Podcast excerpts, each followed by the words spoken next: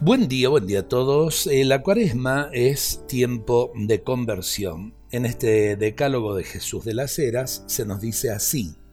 Primero, la conversión es recordar que el Señor nos hizo para sí y que todos los anhelos, expectativas, búsquedas y hasta frenesíes de nuestra vida solo descansarán cuando volvamos a Él.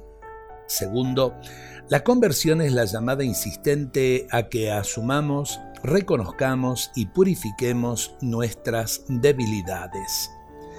Tercero, la conversión es ponernos en el camino con la ternura, la humildad y la sinceridad del Hijo pródigo, de rectificar los pequeños o grandes errores y defectos de nuestra vida.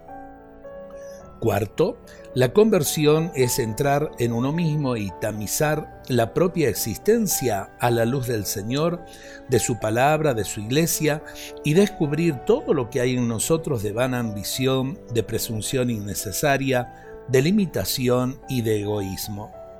La conversión es cambiar nuestra mentalidad llena de eslóganes lejanos al Evangelio y transformarla en una visión cristiana y sobrenatural de la vida. Sexto, la conversión es cortar nuestros caminos de pecado, de materialismo, paganismo, consumismo, sensualismo, secularismo e insolidaridad y emprender el verdadero camino de los hijos de Dios ligeros de equipaje. Séptimo, la conversión es examinarnos de amor y encontrar nuestro corazón y nuestras manos más o menos vacías. Octavo, la conversión es renunciar a nuestro viejo egoísmo que cierra las puertas a Dios y al prójimo. Noveno, la conversión es mirar a Jesucristo y contemplar su cuerpo desnudo, sus manos rotas, sus pies atados su corazón traspasado y sentir la necesidad de responder con amor al amor que no es amado.